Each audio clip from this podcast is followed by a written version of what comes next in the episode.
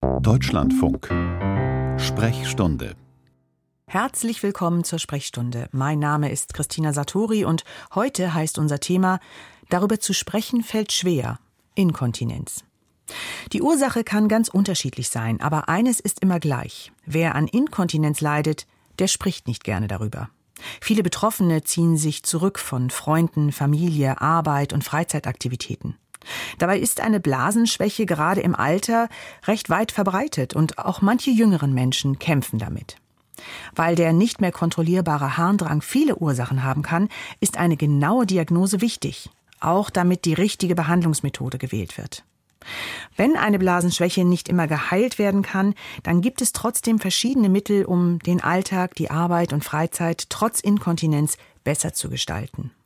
Deswegen reden wir heute darüber. Mit unserer Expertin und mit Ihnen in unserer Sendung Sprechstunde. Darüber zu sprechen fällt schwer. Inkontinenz. Das ist unser Schwerpunktthema. Wie immer können Sie Ihre Fragen stellen, sich telefonisch an unserer Sendung beteiligen. Die Nummer des Deutschlandfunk Hörertelefons werde ich gleich nennen.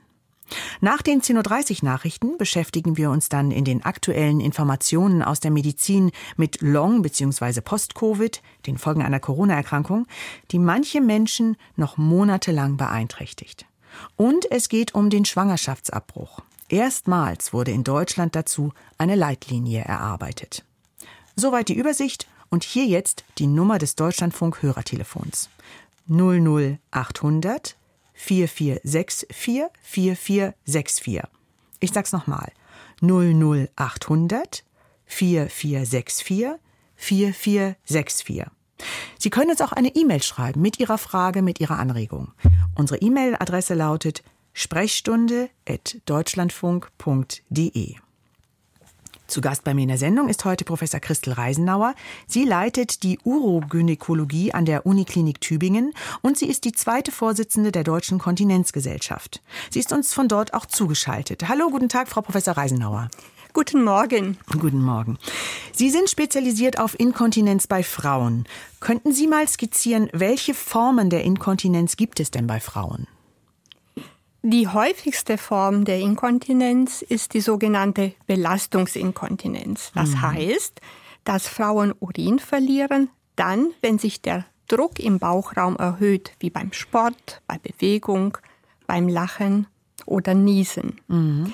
Seltener ist die Dranginkontinenz. Das heißt, dass die Betroffenen einen plötzlichen und starken Handrang verspüren und es nicht mehr rechtzeitig auf die Toilette schaffen. Treten beide Formen gleichzeitig auf, spricht man von einer Mischform. Okay, das sind also drei Formen, die es da gibt. Ähm, meine Kollegin Eva Maria Götz hat mit einer Frau gesprochen, die als erwachsene Frau mitten im Leben inkontinent geworden ist. Hören wir mal, wie es dazu gekommen ist. Ich hatte am 5. Oktober 2016 eine Routineoperation, eine Gebärmutterentfernung, bei der irgendetwas schief ging. Ich lag dann über eine Woche auf der Intensivstation, war mit einem Blasenkatheter versorgt, wie das so üblich ist. Und nach Entfernen des Katheters war da nichts mehr wie vorher. Danach hatte ich keine Kontrolle mehr über meine Blase und ich war total inkontinent. Und das ist auch so geblieben. Im Krankenhaus wurde ein sogenanntes Blasentraining eingeleitet. Das sah dann so aus, dass die Oberärztin mir mehrere Flaschen Wasser morgens auf meinen Nachttisch stellte und dann sagte, die werden zusätzlich zu den Mahlzeiten im Laufe des Tages getrunken. Und dann sollte ich im Stundentakt auf die Toilette gehen und immer wieder versuchen, Wasser zu lassen. Und ein bis zweimal täglich wurde dann per Ultraschall der Resthahn bestimmt. Immer war zu viel Urin dann noch in der Blase. Da wurde dann abends ein Katheter gelegt und am nächsten Morgen gezogen und dann ging dieses Blasentraining weiter. Und erst nach der Entlassung aus dem Krankenhaus war ich dann erstmals bei einem niedergelassenen Urologen. Da bekam ich verschiedene Aufgaben, zum Beispiel Miktionsprotokolle anzulegen, in denen meine Flüssigkeitsaufnahme und auch meine Ausscheidung dann gemessen wurde, festgehalten wurde. Ich habe dann mit einer Urotherapeutin für einen kurzen Zeitraum zusammengearbeitet. Die sah das aber auch, weil ich kein Gefühl hatte, als relativ aussichtslos an und hat die Zusammenarbeit schnell aufgekündigt. Ich kann ja nicht selbst steuern, wie meine Blase arbeitet und ich verliere einfach Urin in die Hose beziehungsweise in die Windelhose. Ich merke es beim Bücken, beim Niesen, beim Husten sehr oft, nicht immer, aber sehr oft. Auch nachts, dass ähm, das Bett auf einmal nass wird. Und man sieht's mir an, weil ich immer eine Tasche dabei habe. Weiß keiner, was drin ist, aber da sind Wechselklamotten drin und Wechselpens. Und für mich das Gravierendste war, ich konnte aufgrund dieser starken Einschränkungen nicht länger meinen Beruf als Lehrerin ausüben und bin in den vorzeitigen Ruhestand geschickt worden. Ich passte einfach nicht mehr in den 45-Minuten-Takt. Inkontinenz bedeutet ja immer zunächst einen massiven Verlust an Lebensqualität für den oder die Betroffenen. Ich würde empfehlen, niemals aufzugeben dass man Geduld hat, das kann ich eben an die Hand geben. Man muss drüber reden mit anderen, sich informieren, zum Beispiel über Selbsthilfegruppen, Inkontinenz Selbsthilfe e.V., ein Online-Verein, der sehr gut unterstützt, wo ich sehr viele Hilfe bekommen habe. Und was ich noch empfehle, ein ganz praktischer Tipp, sich einen Euro-Toilettenschlüssel zu besorgen. Und äh, man kann damit europaweit behindertengerechte sanitäre Anlagen benutzen. Ein ganz konkreter Tipp und die Aufforderung, über Inkontinenz zu reden. Das tun wir jetzt. Frau Reisenauer, bei dieser Dame kam es ja jetzt durch die Operation. Ähm, ist das häufig? Kann das, ist das häufiger eine Ursache für Inkontinenz, dass bei einer Operation etwas schief geht oder dass, dass das einfach so dann passiert, dass jemand inkontinent wird? Also wenn ich so höre, was äh, unsere Patientin, sage ich mal, mhm. erzählt hat, dass es zum Urinverlust nach einer Gebärmutterentfernung kam, zu einem Urinverlust, der sowohl am Tag als auch in der Nacht auftrat, würde ich als erstes an eine sogenannte Fistel denken, an eine unnatürliche Verbindung zwischen dem Harntrakt und dem Genitaltrakt, zum Beispiel zwischen Blase und Scheide. Dass quasi durch die Operation diese Verbindung entsteht. Und diese Verbindung, die nennen Sie Fistel. Korrekt. Und wie entsteht dann die, wie kommt es dann zu der Inkontinenz? Weil durch die Fistel dann ähm, der Urin quasi abgeleitet wird? Durch diese unnatürliche Verbindung, zum Beispiel zwischen Blase und Scheide, äh, wird der Urin abgeleitet. Das hängt davon ab, wie groß die Fistel ist.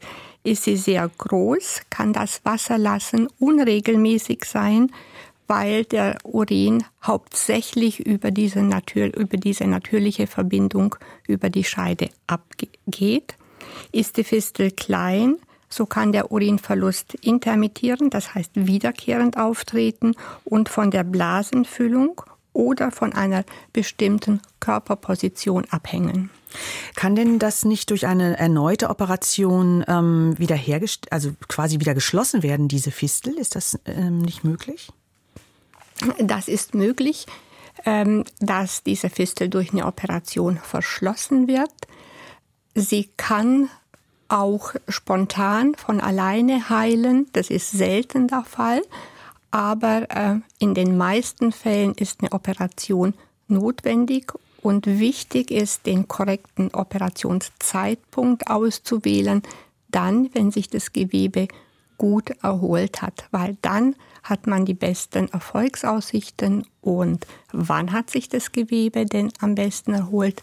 So nach ähm, acht bis zwölf Wochen nach der Operation, die zur Fistel geführt hat.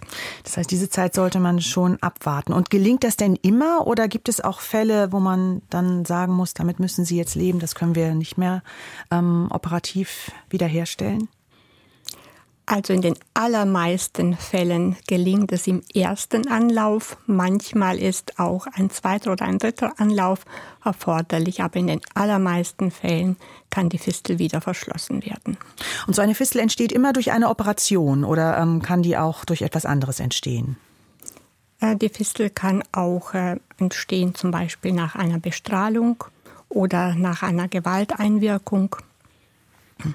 Gut, also verschiedene Gründe. Die Gesprächspartnerin meiner Kollegin Eva Maria Götz beschrieb auch ein Blasentraining, wo sie dann ähm, die Flaschen Wasser hingestellt bekam und jede Stunde auf die Toilette gehen sollte. Macht man das heute noch? Ähm, kann das was bewirken? Ja, das kann was bewirken. Das macht man auch heute noch. Ähm, zum Beispiel, wenn man dem Harndrang nicht sofort nachgeben möchte und die, ähm, die Zeit bis zum Wasserlassen äh, hinauszögern möchte, so kann man dieses Blasentraining protokollieren und so ein äh, Kalender, der hilft ähm, sehr gut weiter. Mhm. Das ist dann dieses, ähm, das erwähnte sie auch, äh, äh, Miktionsprotokoll nannte sie das. Das ist das, was Sie meinen, dass man regelmäßig aufschreibt, wann man auf die Toilette gehen muss? Genau, in das, das Miktionsprotokoll wird in der Regel über mindestens drei Tage geführt, über 24 Stunden, sowohl am Wochenende als auch unter der Woche. Und hier werden eingetragen die Trinkmenge, die Uhrzeit äh, der Trinkmenge, die Uhrzeit des Wasserlassens und auch die Menge des Wasser, des gelassenen Wassers. Man kann hier auch noch festhalten, in welchen Situationen Urin abgegangen ist, in Verbindung mit Harndrang oder einfach so. Man kann auch den Vorlagenverbrauch festhalten und vieles mehr. Und dieses Tagebuch ist dann sehr aufschlussreich, sowohl für die Patientin selbst oder für die Betroffene selbst, als auch für den betreuenden Arzt und kann ähm, also ist er aufschlussreich zu Beginn der Behandlung mhm. und dann während der Behandlung oder am Ende der Behandlung. Also am Anfang der Behandlung einfach auch um festzustellen, was, welche Form der oder woran liegt es denn eigentlich die Inkontinenz, die diese Patientin jetzt hier hat? An welche Form haben wir hier zum Beispiel oder? Korrekt. Mhm. Korrekt. Welche anderen Hinweise oder welche anderen Methoden benötigt denn ein Arzt oder eine Ärztin, um die richtige Diagnose festzustellen ähm, zu können? Also um sagen zu können, daran liegt es oder hieran liegt es?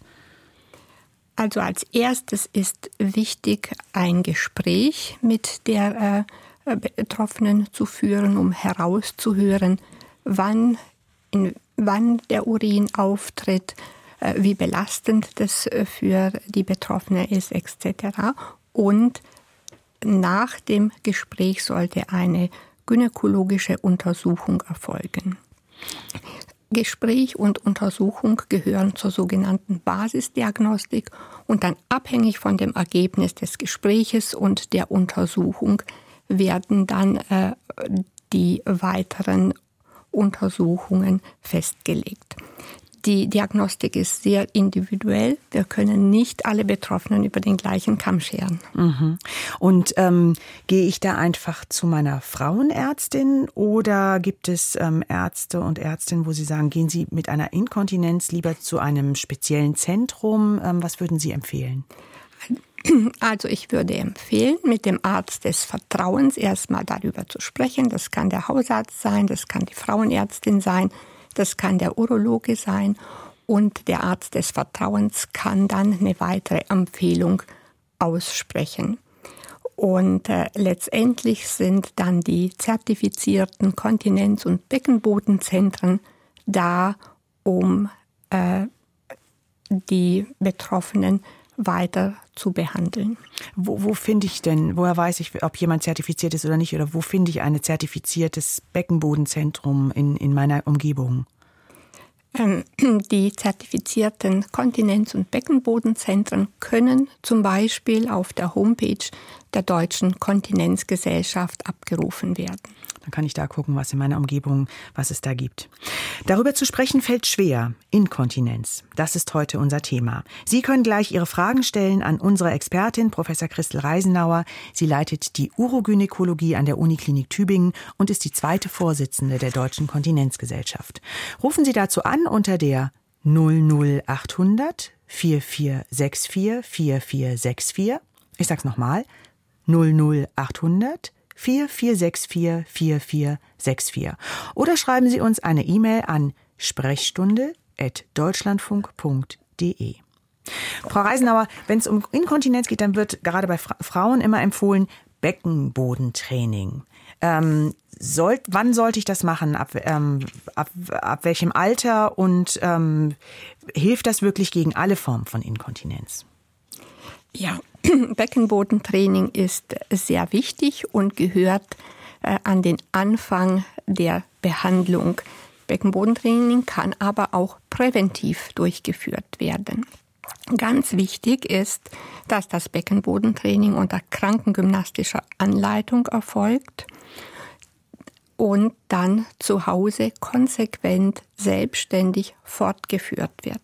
Das Beckenbodentraining kann sowohl zur Behandlung der Belastungsinkontinenz helfen, als auch zur Behandlung der Dranginkontinenz. Die Betroffenen können Techniken vermittelt bekommen, wie man Hahn unterdrücken kann und die Blasenentleerung hinauszögern kann. Aber ganz wichtig ist, dass die ähm, äh, Behandlung unter physiotherapeutischer Anleitung erfolgt von Physiotherapeuten, die spezialisiert sind auf den Beckenboden. Damit ich, ähm, da, weil man da etwas falsch machen könnte, damit ich auch wirklich die richtigen Muskeln ähm, trainiere? Oder warum ist das so wichtig, dass ich mir dann einen Profi hole? Damit das Beckenbodentraining auch effektiv ist. Die auf den Beckenboden spezialisierten Physiotherapeuten, Physiotherapeutinnen untersuchen auch, äh, tasten den Beckenboden ab, äh, erläutern den Betroffenen, welche Muskulatur sie anspannen sollen und geben ihnen dann danach auch ein Feedback. Hm. Sie hatten jetzt eben die, oder vorhin auch schon die Belastungsinkontinenz ähm, erwähnt. Das kann entstehen durch, ich glaube, Schwangerschaften und durch andere Sachen? Also Ursache für die Belastungsinkontinenz ist eine Schwäche im Muskel- oder im Bindegewebsanteil des Beckenbodens, etwa nach Schwangerschaft und Geburt oder nach schwerer körperlicher Arbeit, oder sie kann auch durch Übergewicht verursacht sein. Dann kommen wir gleich zu meiner nächsten Frage, was ich sowieso fragen wollte. Welche Rolle spielt denn die Ernährung? Also ähm, gibt es da etwas, was Einfluss, wie ich irgendwie über meine Ernährung Einfluss nehmen kann auf mein Inkontinenzrisiko? Also das Trink- und Essverhalten hat bekanntermaßen einen großen Einfluss auf unser Wohlbefinden. Und bestimmte Nahrungsmittel und, äh, können sich negativ und andere wiederum positiv auf die Blasenfunktion auswirken. Aber das, was bei dem einen eine deutliche Wirkung zeigt, kann an anderen spurlos vorübergehen. Deswegen sollte jeder für sich selbst herausfinden, was der Blase gut und was der Blase nicht gut tut weil Sie sagten, ähm, es gibt eben auch äh, Lebensmittel, die der Blase nicht gut tun. Zumindest bei einigen Menschen ist das so. Äh, gibt es da so eins, was relativ häufig von, ähm, also so einen negativen Einfluss hat bei, bei Betroffenen? Also ähm, Kaffee, Alkohol und einige Tees, die handtreibend wirken, verschlimmern die Symptome der Harninkontinenz. Säfte aus ähm, säuerlichem Obst wie Orangen oder Grapefruit empfinden Betroffene häufig als unangenehm, wobei hingegen Preiselbeersaft von vielen als blasenschonend wahrgenommen wird. Ah, ja. Scharfe Gewürze können die Blase äh, reizen. Lebensmittel, die stopfen oder blähen, können sich negativ auf eine Harninkontinenz auswirken, weil beide, sowohl die Verstopfung als auch die Blähungen, belasten den Beckenboden und auch die Blase. Das heißt, es lohnt sich schon da, das vielleicht auch mal in so einem Tagebuch dann ähm, irgendwie kontrolliert aufzuschreiben, um zu sehen, was vertrage ich und was vertrage ich nicht. Genau, genau. Und jeder muss das für sich individuell herausfinden. Sie sagten aber, Übergewicht ist auch, erhöht das Risiko für eine Inkontinenz. Das heißt, es wäre auch gut, sich so zu ernähren, dass ähm, man möglichst kein Übergewicht hat. Äh, ja, das ist sehr wichtig. Und ähm, einer Studie zufolge kann ein Gewichtsverlust von 8 Kilogramm bei Übergewichtigen mit einer Reduktion des Urinverlustes um 47 Prozent einhergehen. Also das lohnt sich, auf ein normales Gewicht zu achten. Hm. Ein anderes Thema ist Bewegung, Sport. Wenn man Probleme hat, ähm, dass man äh, ja inkontinent ist, dann will man sicherlich nicht mehr joggen gehen oder Trampolin springen oder schwimmen gehen. Muss man tatsächlich auf all diese Sportarten verzichten oder gibt es Sportarten, die vielleicht sogar gut sind in diesem Falle? Also mit Blasenschwäche sind Sportarten zu empfehlen, die eher fließend im Bewegungsablauf sind. So zum Beispiel Schwimmen und Radfahren entlasten den Beckenboden. Yoga, Gymnastik, Pilates stärken ihn zusätzlich. Was aber nicht so gut ist, sind die Sportarten, die zu einem abrupten und schnellen Lagewechsel führen, wie Tennis, Turnen, Ballspiele, Joggen, Trampolinsport und Gewichtheben. Durch den abrupten und den schnellen Lagewechsel ist der Beckenboden zusätzlich belastet und dadurch der Urinverlust dann mehr. Mhm. Ähm, eine kurze Frage noch zum Abschluss unserer ersten halben Stunde. Ähm, was ist mit Akupunktur? Gibt es Studien, die da eine Wirkung belegen? Also das kann ähm, versucht werden.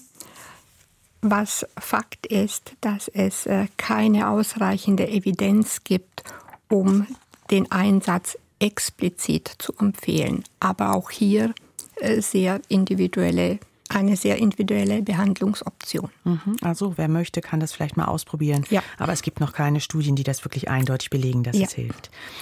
Und unsere Hörerin, unsere erste, kommt aus Kehl. Hallo, guten Tag. Guten Morgen. Guten Morgen. Sie haben eine Frage. Ja, und zwar, ich leide, ich bin jetzt 64 Jahre alt, habe Diabetes Typ 2, da nehme ich aber keine Medikamente. Und ich leide eigentlich jetzt seit den Wechseljahren, kann man sagen, unter einer Dranginkontinenz, die sich auch relativ verschlimmert hat. Ähm, das heißt, wenn meine Blase einen gewissen Füllstand erreicht hat, 180 Milliliter ich habe es auch selber schon ausgemessen, dann kann ich den Urin nicht halten. Da muss auch immer mit Einlagen aus dem Haus. Und wenn ich zum Beispiel wirklich eine, ähm, aber halt ist es schon ein großer Druck irgendwie durch diese ständige äh, Druck auf die Blase. Ich habe also ich habe eine Zystoskopie gemacht, eine Urodynamik habe ich auch gemacht. Äh, der Urologe riet mir dann zu Anticholistika. Davon geht aber der Blutdruck hoch. Wenn ich dann die Nebenwirkungen lese, denke ich, nee, dann habe ich lieber eine Einlage. Ich habe viele natürliche Sachen ausprobiert. Im Winter ist es immer schlimmer mit diesem Harndrang. Also mhm. im Sommer, klar, da schwitzt man dann mehr. Botox, OP und das Band möchte ich eigentlich auch nicht gerne machen. Ich habe selber im OP gearbeitet, habe bei diesen OPs assistiert. Wissen Sie vielleicht noch irgendein Hilfsmittel, was, ja. was einem helfen könnte? Ich gebe mal weiter an unsere ja. Expertin. Sie haben ja doch schon einiges ausprobiert. Ähm, das ähm, wir gucken mal, es waren auch mehrere Begriffe, wo ich denke, es wäre ganz gut, Frau Professor Reisenauer, wenn Sie die nochmal erklären könnten. Zum Beispiel, Sie sprachen von der Urodynamik. Ähm, was das ist und dieses Mittel, das Sie erwähnten, Anticholistika. Ja. Wenn Sie das vielleicht mal zuerst erklären könnten, Frau Professor Reisenauer. Ja, das mag ich gerne. Die Urodynamik äh, übersetzt auf Deutsch Blasendruckmessung. Hier wird das äh, Fassungsvermögen der Blase gemessen, die Aktivität des Blasenmuskels, des Detrusors, der im Gegensatz zur Beckenbodenmuskulatur nicht unserer Willkür unterliegt. Es äh, wird gemessen, es werden gemessen die Druckverhältnisse in der Blase und in der Harnröhre. Es wird äh, gemessen die Urinausscheidung und vieles mehr. Und äh, am Ende der urodynamischen Untersuchung kann zusammen mit der äh, Anamnese, also mit der äh, Vorgeschichte und mit der klinischen Untersuchung dann eine Diagnose gestellt mhm. werden. Das ist eine Methode, um die Diagnose zu stellen. Genau. Und dieses Mittel, das ähm, unsere Hörerin erwähnt hat, Anti äh, korrekt äh, nennen sich die Medikamente Anticholinergika. Mhm. Und die Anticholinergika verhindern, so wie das Botox es auch tut, die Freisetzung von Botenstoffen, insbesondere von Acetylcholin, daher der Name auch Anticholinergika, im Bereich der Blasenwand. Und dieser Botenstoff, das Acetylcholin, ist notwendig, um Signale von einer Nervenzelle an die Muskelzelle weiterzuleiten.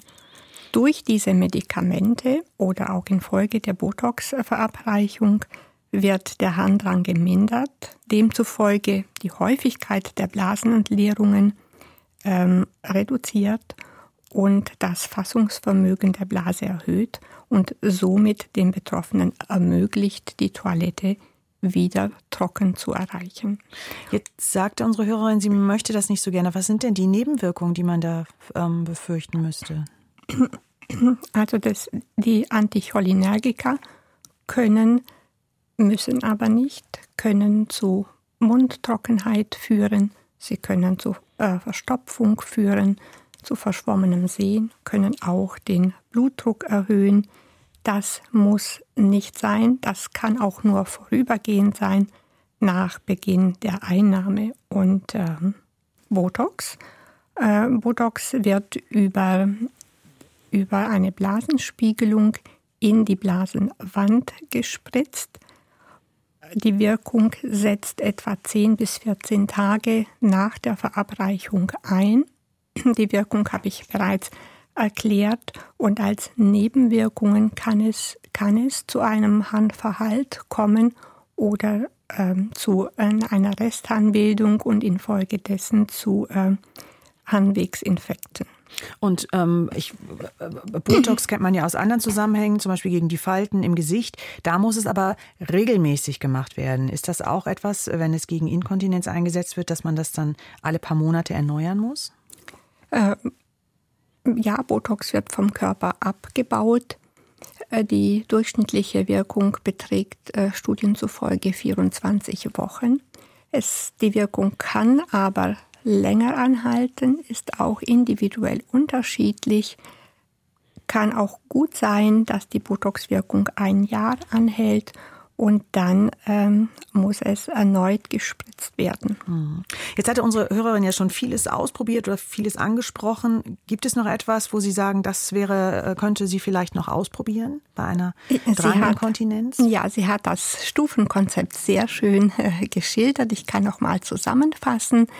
Ähm, zu Beginn steht äh, immer die konservative Behandlung, das heißt Beckenbodentraining, das heißt äh, die medikamentöse Behandlung, wenn äh, die dann nicht wirken oder nicht ausreichend wirken, äh, dann haben wir die Möglichkeit, Botox zu spritzen oder aber einen Blasenschrittmacher einzusetzen. Ähm, hatten, ich wende mich jetzt nochmal an Sie, ähm, unsere Hörerin, ähm, hatten Sie einen Blasenschrittmacher schon mal ähm, überlegt? Ja, ich habe, ich war auch schon im OP bei Operationen mit Blasenschrittmacher dabei. Und das waren meistens sehr ältere da Patientinnen und die mhm. waren eigentlich teilweise hat sich da nicht viel gebessert, weil ich ich kenne das, so habe ich das auch mit dem Botox erlebt. Die Leute kommen halt nach sechs Monaten wieder und dann wenn ich dann immer diese Nebenwirkungen gelesen habe, habe ich gesagt, nee, was, ähm, ich bin dann halt auch irgendwie gleich äh, entmutigt, wenn ich halt diese Nebenwirkungen lese. Dann denke ich, nein, da halte ich es lieber aus. Aber gut, das ist alles nicht das Optimale, ja. Hm, ist ja doch eine Einschränkung der Lebensqualität. Was ja, den Blasenschrittmacher, wenn, wenn ich wirklich jemanden wüsste, der das wirklich gut kann. Und, hm. Aber ja, dann, ich bin jetzt auch nicht davon so begeistert, hm. ja. Und das, diese Mittel auszuprobieren, die, ähm, Anticholinergika? Da habe ich ja hohen Blutdruck dann entwickelt. Auf. Emsilex habe ich dann, und dann irgendwie, ja, ähm, denn das Ganze natürlich, ich habe alles möglich schon, äh, ähm, Nahrungsergänzungsmittel äh, habe ich mal genommen. Da waren dann Cranberry, Goldrote, Lactoferrin drin. Dann habe ich eben diese Kürbiskapseln für Frauen ausprobiert. Dann habe ich Beerentraubenblättertee getrunken. Ich trinke aber auch gerne Kaffee und wie gesagt, ähm, ich bin auch ein bisschen nervös manchmal. Aber hm. Ich wollte mich nur, ja. wahrscheinlich muss ich mich damit abfinden. Also wenn ich halt diese Sachen nicht möchte. Also ich, ich würde Ihnen sehr empfehlen, sich an ein zertifiziertes Beckenbodenzentrum, zu Kontinenz- und Beckenbodenzentrum zu wenden. Hier kann man dann sehr individuell auf Ihre Wünsche und auch auf Ihre Sorgen und Bedenken eingehen. Was den Schrittmacher angeht, da kann ich Sie nur bestärken. Wir in Tübingen sowohl in der Gynäkologie als auch in der Urologie führen den Eingriff regelmäßig durch. Wir haben auch eine extra Sprechstunde, in der wir die Patientinnen mit äh, Schrittmacher äh, betreuen, lebenslänglich. Das ist vielleicht ein guter, ein guter Ratschlag, ja, sich an ein Kompetenzzentrum zu wenden. Da fühlen Sie sich dann vielleicht, haben Sie vielleicht auch mehr Vertrauen dann, weil mhm. da wirklich Experten und Expertinnen sind. Dann hoffe ich, dass Ihnen da, dass Sie da noch ähm, Hilfe finden und dass es Ihnen dann besser geht. Und ich bedanke mich erstmal für Ihren Anruf. Vielen Dank. Danke ebenfalls. Auf Wiederhören. Wir haben auch ähm, eine ganze Reihe von ähm, E-Mails bekommen. Ich kann nicht immer, wir können nicht alle in dieser Sendung abarbeiten, so wie wir auch nicht jeden Hörer und jede Hörerin dran nehmen können. Aber eine E-Mail ähm, ist ganz konkret. Frau Reisenauer, kann sich Blasenschwäche vererben?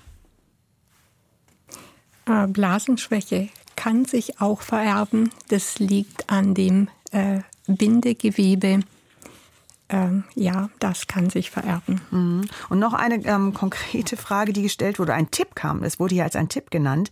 Der Herr möchte anonym bleiben. Kürbiskernöl hat bei mir geholfen, die Inkontinenz zu beseitigen. Das wurde auch eben nochmals, das hat die Dame, die uns eben angerufen hat, auch erwähnt. Kürbiskernöl, ist das auch eine Sache, die man mal ausprobieren könnte? Auf jeden Fall. Also lohnt sich, aber garantieren, dass es hilft, kann keiner. So ist es. Mhm. Bisher haben wir vor allem über Inkontinenz bei Frauen gesprochen. Doch auch Männer können von Inkontinenz betroffen sein. Darüber möchte ich jetzt mit Professor Andreas Wiedemann sprechen.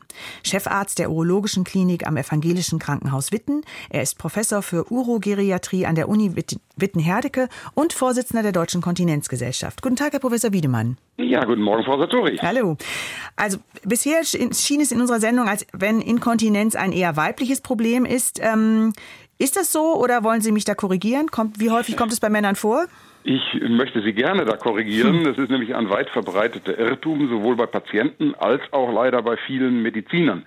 Frauen haben bei Inkontinenz einen Vorsprung, wenn sie 40, 50, 60 sind, aber so mit 70, 80 gleichen sich die Häufigkeiten an. Tatsächlich mhm. bei den 75-Jährigen haben genauso viele Männer ein Kontinenzproblem wie Frauen.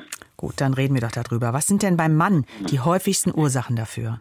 Ja, viele denken primär an die große Prostata-Operation, wenn wir bei Prostatakrebs die Prostata komplett entfernt werden, entfernt wird. Das ist tatsächlich möglich, dass es da zu einer Inkontinenz kommt, zu der sogenannten Belastungsinkontinenz, ähm, die ja auch häufig Frauen befällt. Aber das ist eher ein insgesamt seltenes Problem. Viel häufiger taucht bei Männern auf, dass ihre Prostata sich vergrößert, dass sich Infekte einstellen, dass auch Krankheiten, die die Harnblase und die neurologische Steuerung der Blase betreffend ausbreiten, neurologische Erkrankungen, Herz-Kreislauf-Erkrankungen mit den entsprechenden Medikamenten.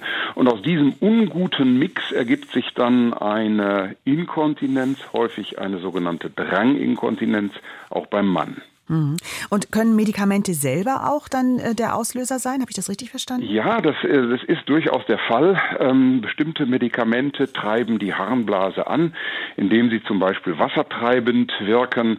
Bestimmte Medikamente dämpfen die Blase, sodass sie sich nicht richtig entleert. Dann kann es zu einem Überlauf kommen. Ähm, das ist ein äh, Problem, das wir Mediziner, wir Spezialisten kennen und wir checken eigentlich jedes Mal die Medikation, wenn es bei einem Patienten einen entsprechenden Verdacht gibt. Mhm.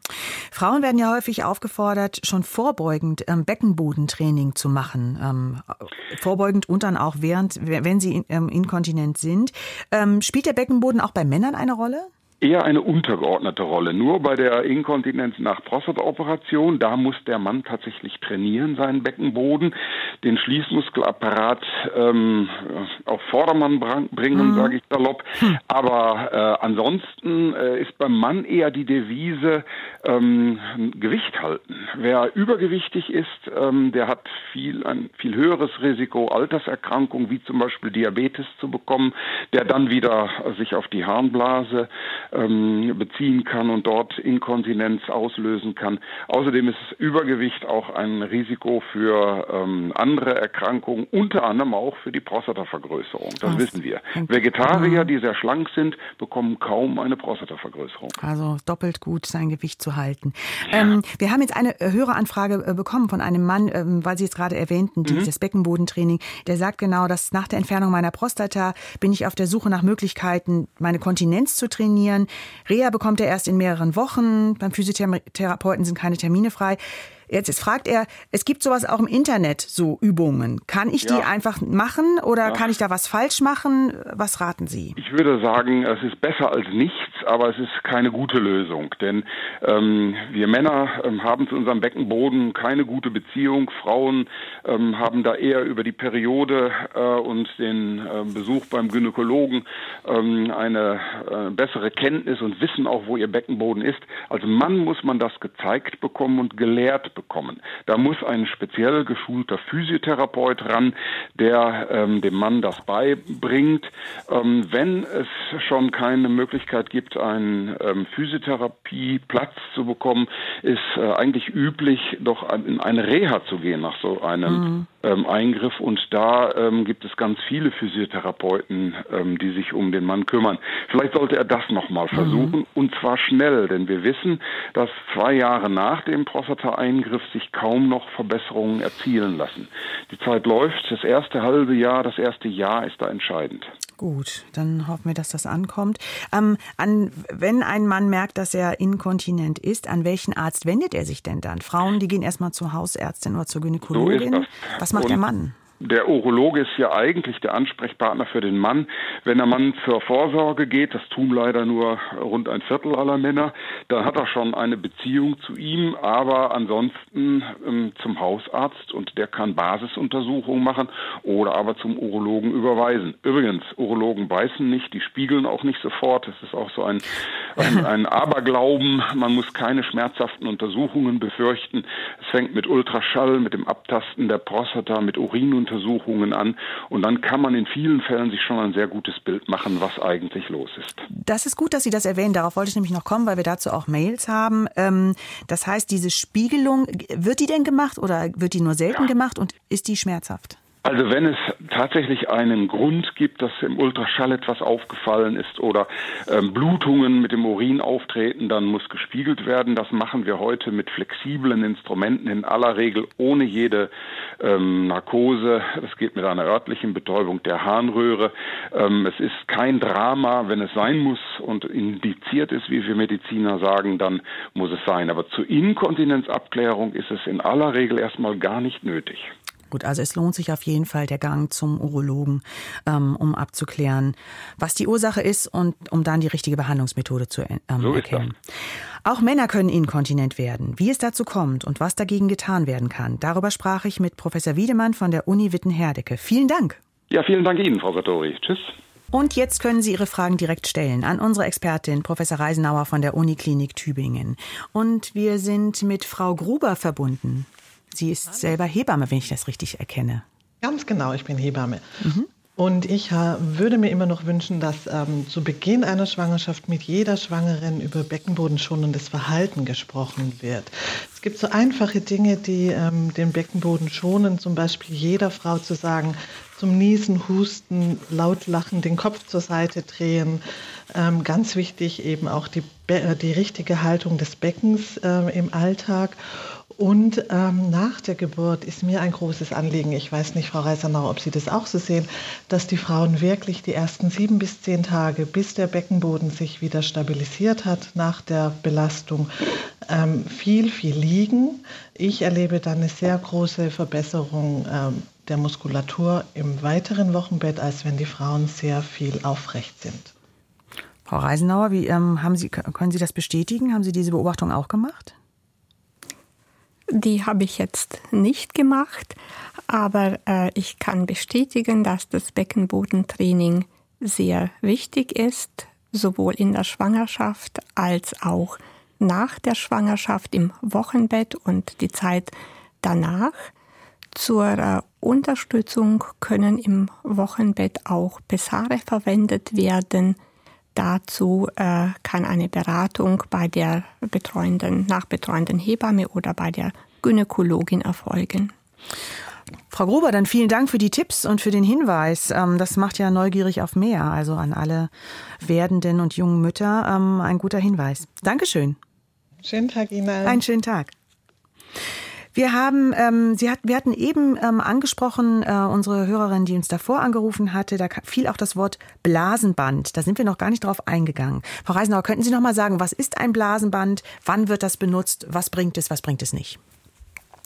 Ja, das äh, Blasenband ähm, nennt man im medizinischen TVT. TVT steht für Tension Free Vaginal Tape, zu Deutsch Blasenband oder spannungsfreies Scheidenband. Das ist äh, ein operativer Eingriff, der zur Behandlung der Belastungsinkontinenz eingesetzt wird, dann, wenn die konservativen Maßnahmen nicht zum Ziel geführt haben. Das ähm, Blasenbändchen oder das Scheidenbändchen wird von der Scheide aus in örtlicher Betäubung unter Zugabe von Schmerzmitteln äh, eingesetzt.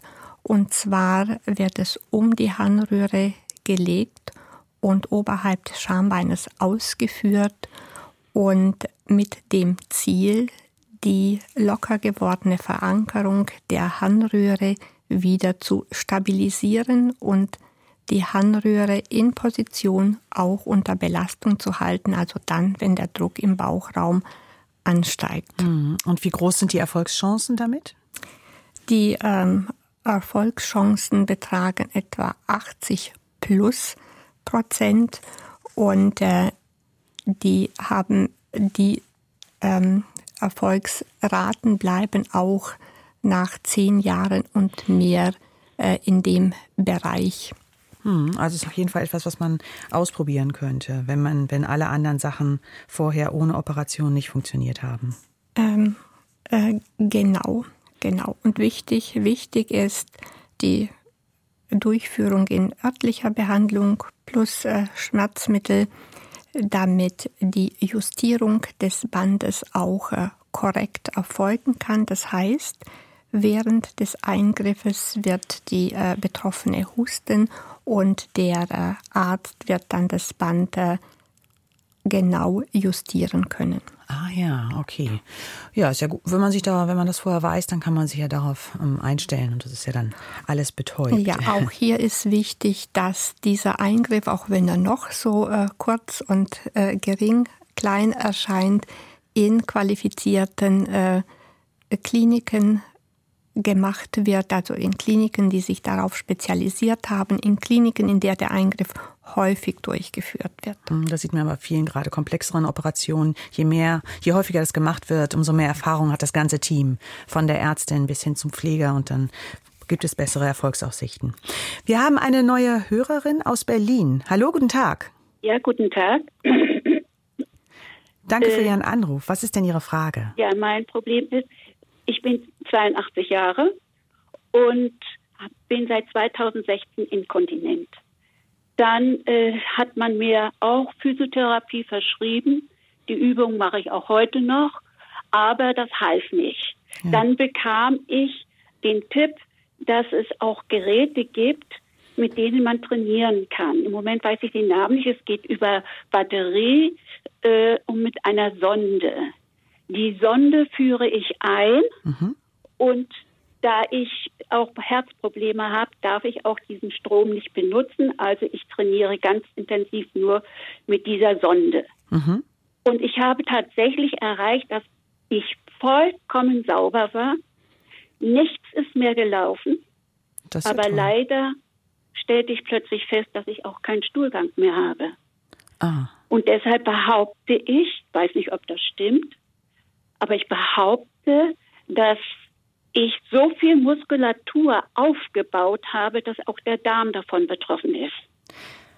Und äh, deshalb mhm. der Stuhl einfach nicht weiter mhm. äh, geführt werden kann. Mhm. Und da frage ja. ich mich, mhm. ich meine, ich mache dann immer Folgendes, dann trainiere ich einfach nicht. Die Muskulatur wird ja immer schnell abgebaut im Körper. Dann habe ich wieder Stuhlgang. Mhm. Aber nicht mal Abführmittel helfen dann, wenn ich vollkommen mir einbilde, jetzt habe ich es geschafft, ich bin nicht mehr inkontinent. Mhm. So schlimm ist ja, es gehen wir gleich mal weiter an unsere Expertin, Frau Reisenauer. Die, dieses Gerät, das man einführt, ich nehme an, das führt man in die, in die Scheide ein, das, das vibriert, das traini soll, soll trainieren. Kennen Sie das? Ähm, ja, das äh, Gerät äh, kenne ich. Das sind Biofeedback-Geräte. Äh, die Sonde kann in die Scheide oder in den Enddarm eingeführt werden, je nachdem, äh, was und wie man trainieren möchte. Und über ähm, akustische oder visuelle äh, Signale bekommt man rückgemeldet, ob man den Beckenboden gut anspannt, ob man die Spannung halten kann, äh, etc. Ähm, diese Geräte können auch Reizstrom abgeben, sodass damit ein sogenanntes aktives und ein passives Training möglich ist. Was jetzt das ähm, Problem der, äh, der Hörerin angeht mit der Darmentleerung, Äh, das würde ich jetzt nicht unbedingt primär auf das ähm, Biofeedback-Gerät zurückführen, sondern ich würde ihr dringend anraten, den Darm abklären zu lassen. Es könnte ja sein, dass ein anderes Problem dahinter steckt. Ah ja. Also natürlich kann Frau Reisenauer das ähm, keine Diagnose hier auf dem Sender stellen. Dazu müsste sie sie ja untersuchen, richtig, und noch mehr über ihre ganze Geschichte wissen. Aber vielleicht ist das ein guter Tipp, doch auch nochmal zu überlegen, ob das Darmproblem nicht eine andere Ursache hat und auf jeden Fall damit nochmal zu einem Arzt oder einer Ärztin zu gehen könnte ich machen, aber ich glaube es deshalb nicht, weil ich schon so viel ausprobiert habe und immer wenn ich wieder geschafft habe, dass ich nicht mehr inkontinent bin, hm. dann kommt das mit dem Darm. Hm.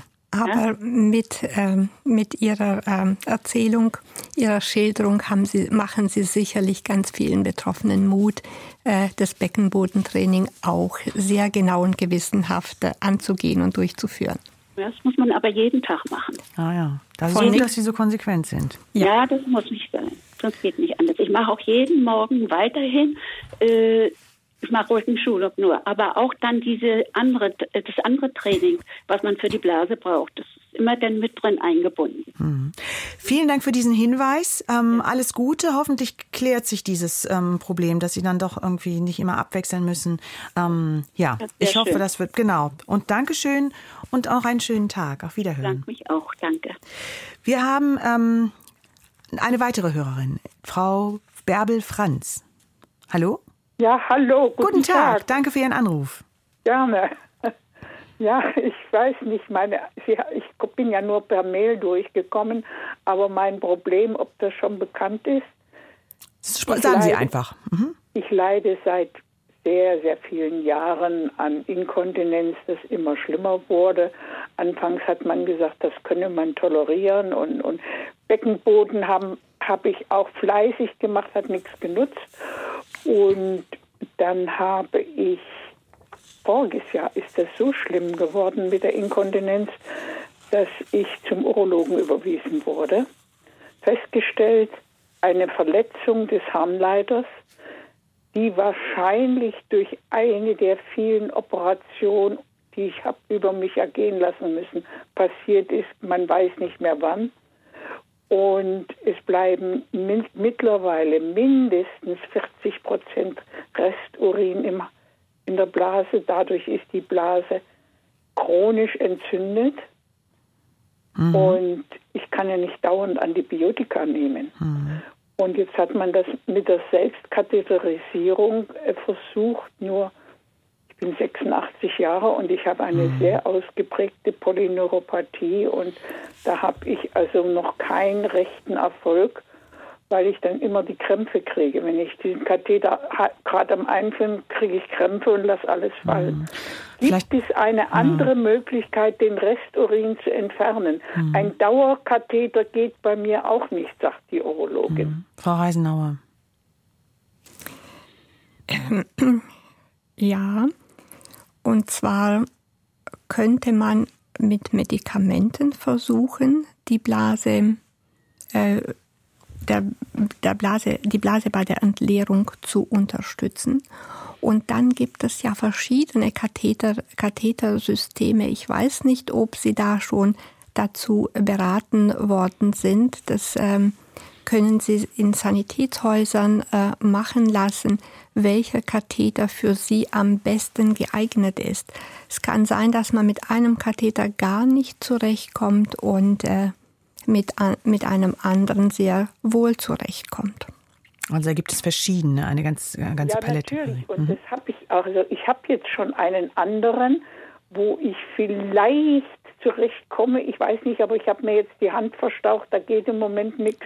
Hm, ja und ich habe gerade, der hatte mich heute Morgen auch wieder angerufen, der von der Firma. Und ich habe gesagt, ich bin dran, ich bin, ich möchte unbedingt hm. das schaffen. Ne? Und hatten Sie schon mal mit Ihrem Arzt oder Ihrer Ärztin über Medikamente gesprochen? Ja, was für Medikamente gibt es denn da? Ähm. Ich nehme schon äh, harnabführende Tabletten, also Ubretit.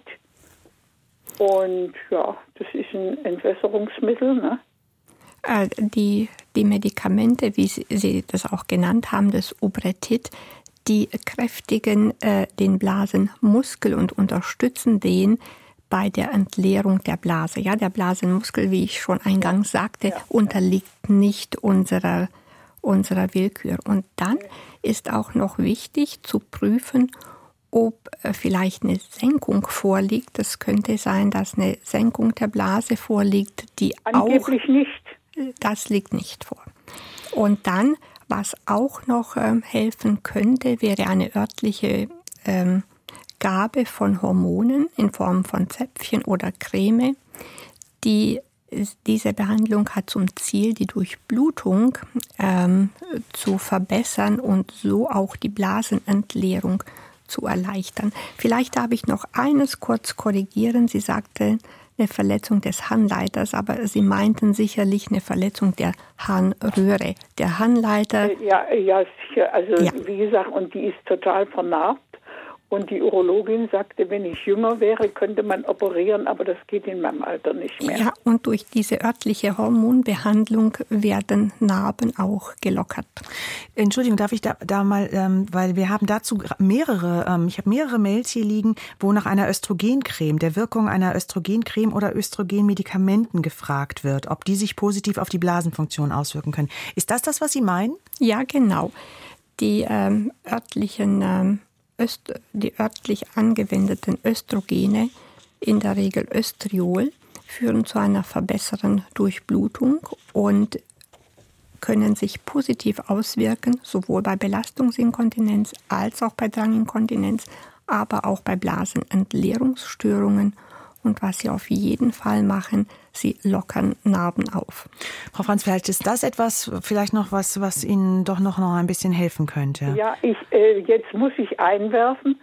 Ich habe eben auch, ich hatte äh, Muttermund- und Unterleibskrebs und ich muss schon immer ein äh, Östrogenpräparat nehmen. Ne? Okay. Also, äh, das, das ist, ist, eben das Problem. Äh, ja, die Sache ist eben, dass Frau Reisenauer hier auf dem, sie kann immer nur generelle Ratschläge geben. Mhm. Was jetzt genau in ihrem Fall geht oder nicht, wie gesagt, das hängt auch mit okay, ihrer Vorgeschichte gut, zusammen. Gut, da können wir natürlich genau. Aber ja. vielleicht der Tipp auf jeden Fall, den hatten wir heute schon mal in der Sendung, wenden Sie sich an ein Kompetenzzentrum, an ein Kompetenzzentrum für. Ähm, sie finden die Liste auf der Seite der Deutschen Kontinenzgesellschaft, ähm, wo Sie wirkliche Experten haben und da noch mal genau Ihre Geschichte durchgehen könnten. Vielleicht gibt es ja doch noch eine Möglichkeit für Sie. Also Kompetenzzentrum ja. äh, für äh, ein, ein, zertifiziertes Kontinenz- und Beckenbodenzentrum. Okay, Krieg, kann ich das im Internet die Adresse finden? Genau. Bei ja, der gut. Deutschen okay. Kontinenz. Dann, Dann vielen Dank für Ihren Anruf und für ich danke alles Gute. Ihnen auch. Ich danke, danke Ihnen. Tschüss. Tschüss.